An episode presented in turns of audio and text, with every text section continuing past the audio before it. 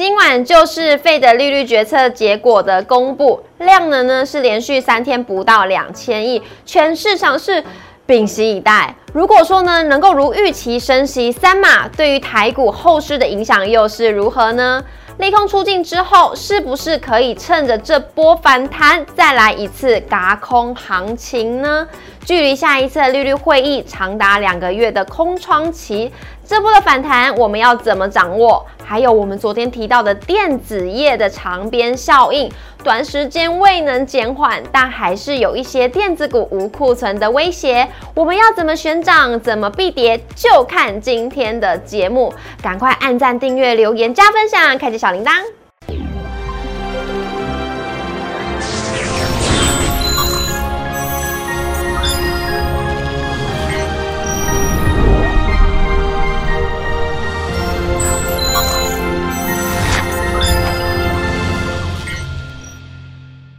股市小店投资不断线，大家好，我是主持人 Coco。每一次呢，国际有大事要发生的时候呢，我们就帮大家请到最懂国际大事的张怡晨分析师了。怡晨老师好，Coco 好，大家好。老师为什么会这么提到呢？因为像上一次呢，您来到我们节目的时候，刚好也是呃费的利率决策会议要公布之前，帮大家做一个行情的推演。还有呢，上一次 CPI 数据公布之后，您就说呢会利空出尽，果然台股就一路涨了千点了。那现在呢量呢也是一直维持在不到两千亿左右，而且今天晚上就是大家屏息以待的利率决策结果了。所以今天呢就请老师来帮大家推演一下。明天台股该怎么做？嗯，因为可能刚好我来都礼拜三了，那礼拜三 美股都会有一些大事啊，都在礼拜三晚上或礼拜四的这个清晨啊，所以之前会遇到说这个联总会会议，还有这个美国通膨的公布哦，其实我们都有帮大家来做整理，来做先行的预告。那今天晚上。明天清晨啊，这个联准联准会也会有这个升息决策，所以今天来帮大家整理。是的，大家都非常的期待。那我们来看一下，我们今天主题要带给大家的就是，果然就是费的会议要登场了，还有电子 F 四主演嘎空好事要开锣了吗？怎么看呢？待会听听看老师怎么帮大家解答。那来看一下我们今天台股表现呢？早盘是在盘下震荡，一度是有贯破十日线，电子股是陷入了多空激战。不过呢，在午盘之后是随着台积电电子全指股的回稳，包含了网通电子零组件是获得买盘点火，再加上航运股的助攻，是带动指数由黑翻红。今天中场呢是收在全场的最高点一万四千九百二十一点，大涨了一百一十四点，涨幅为零点七八 percent。成交量为一千八百四十八亿，可惜的是呢，这个成交量还是没有办法放大。那今天的台积电是在线五字头，收在最高点五百零二元，而联电是同步的翻红，中场呢涨幅是二点二 percent，收在三三十九点四十五。贵买的部分呢，涨幅为零点九 percent，成交量为五百三十一亿。三大法人的部分呢，外资是由卖转为买超，今天是买超六十一亿，投信则是连二十三买，买超为一点五九亿，总合计买超六十三亿。老师，大家就想要知道了，费德呢最有可能的状况，可以帮我们推演一下吗？假设是升息三码，或是升息四码，甚至是呃怎么看呢？好，那其实目前台股来讲的话，先看这个成交量，其实连续三天都在一千八百多亿元。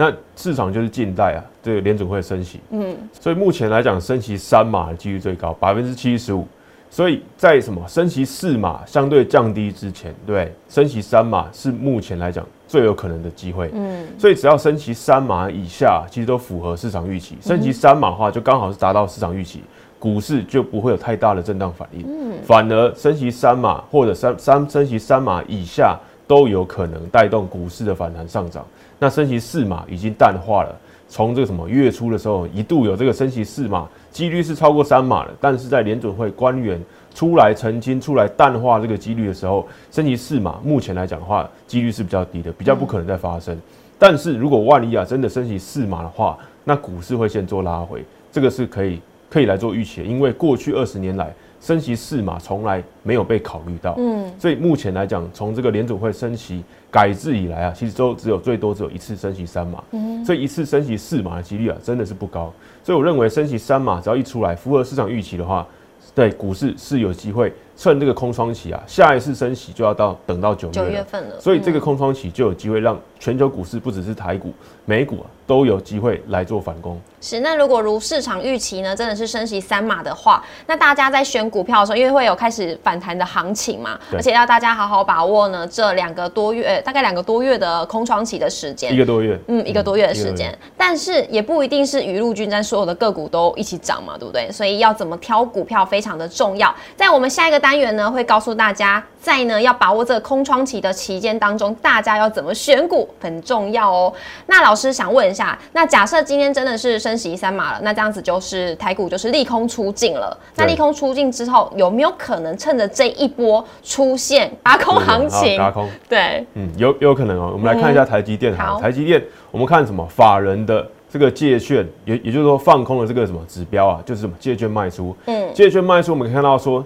过去啊三四月以来啊，台积电大幅的对拉回下跌，从六百八十八块，每一月的时候一路下滑到六百块，到六百块以下，看到五字头，当时的借券卖出金额啊，就急剧的诶往上、啊、来做飙升。嗯，所以目前来讲的话，其实在这一波从四百三十三又回到五字头的这一段了，其实有一些嘎空的影响。我们看到说借券金额的这个什么这个曲线啊，其实是往下掉的，是往下掉的。嗯所以这一波算是第一波的嘎空啊。那如果第二波的嘎空可不可以做期待的话，我觉得就是等待联准会升息三码过后，以及相关的财报，比如说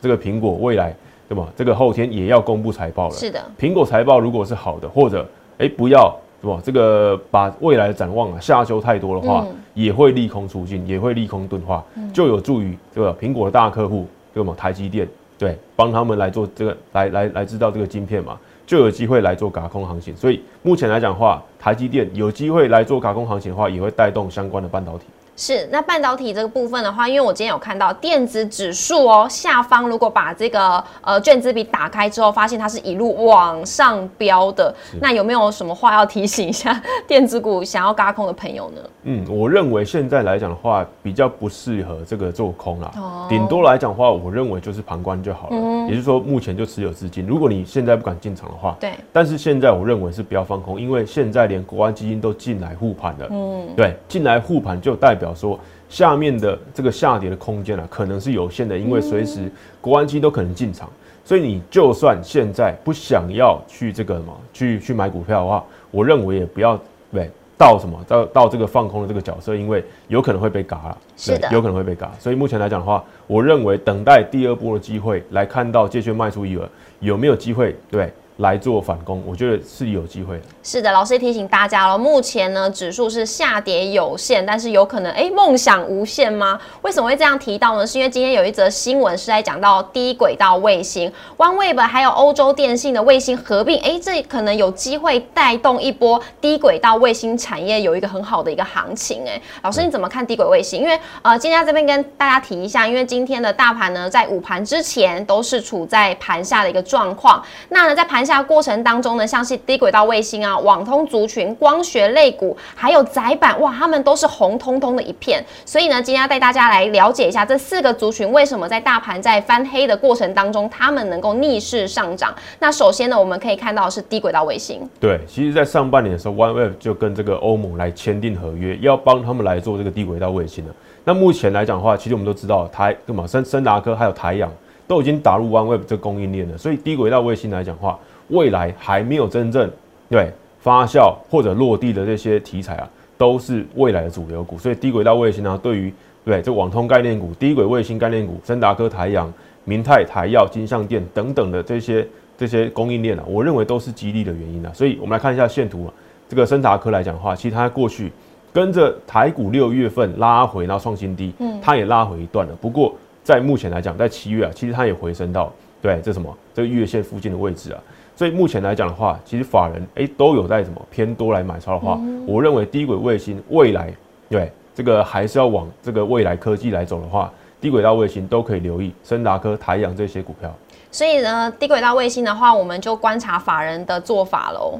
法人做法还有相端这个这个股价在相对支撑是不是有手，我认为是比较重要。好的，那接下来来看一下网通族群，我们就会想到今天非常强势的重企。对重企来讲的话，它公布它的这个第二季的财报啊，表现是这个非常好啊，净利率来讲的话，净利的这个数字啊，其实是年增超过七倍。上半年第一季加第二季加起来，这个年增超过十倍啊。嗯，所以目前来讲，重企、网通概念股这一块，不管是因为这个什么这个光纤啊等等的这些基地台这些等等的需求啊，其实都让这些网通股在七月表现啊，算是打败大盘。哦，对，打败大盘很多，重企就一路从这个十八块附近啊。今天是涨停板，来到波段新高二十六块点六五。嗯，那法人我们来看到法人也有时候对，也是有在买的。所以刚刚提到了股价你要看，然后呢筹码你也要看。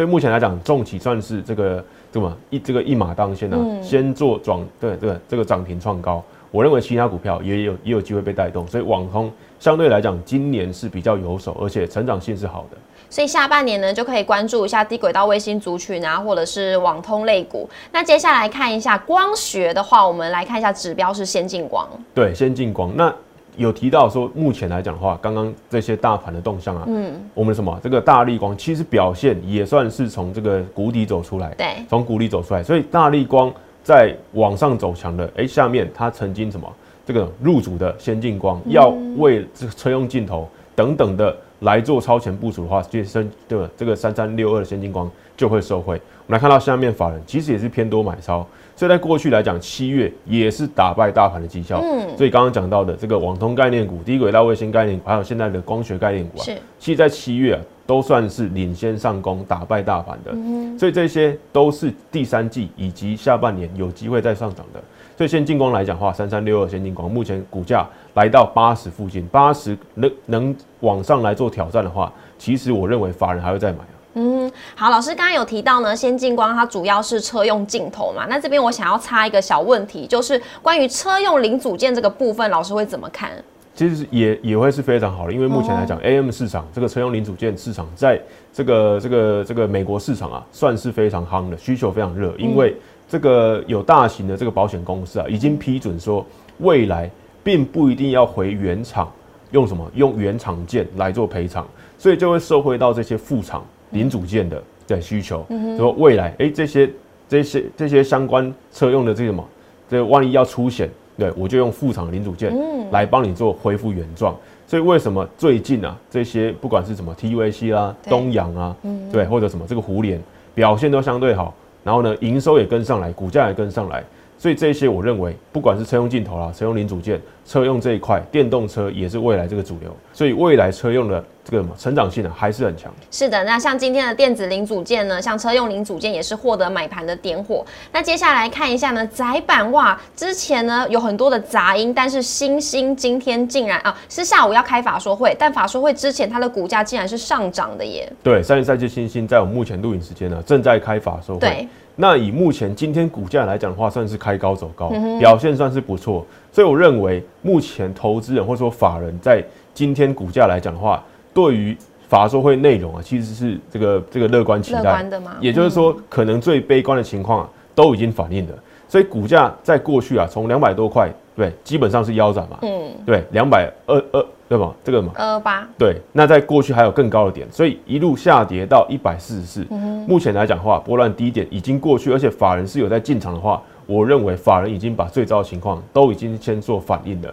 所以今天下午召开的这个法说会啊。我认为有机会就看到说，法人觉得这个最糟糟糕的情况过去了，那未来啊就不会再什么，不会再大不这个这个大力的调节，就有机会把股价慢慢买上来。所以前面的话有一些波段性的对这个这个卖压跟这个这个压力，大约在两百块附近的位置啊，是前面的整理区间。我认为这边会有一些压力，那目前来讲话，就先来往上来做挑战。嗯，是。那星星会带动呢，像是锦硕啊、南电吗？对，一定会的。所以星星、锦硕来讲的话，哎，今天表现也算是相对好。所以今今天主要是先看星星的这个法术会的内容。是的，那大家有发现呢？电子股其实不是整个族群一起带动，那也要提醒大家呢，在空窗期的期间呢，要好好的把握个股，那一些股票会反弹，我们就买强的就对了。那如果想要了解呢，整个细部的操作以及呢下半年的展望呢，大家可以呢好好来看一下我们下一集整理的非常的详细喽。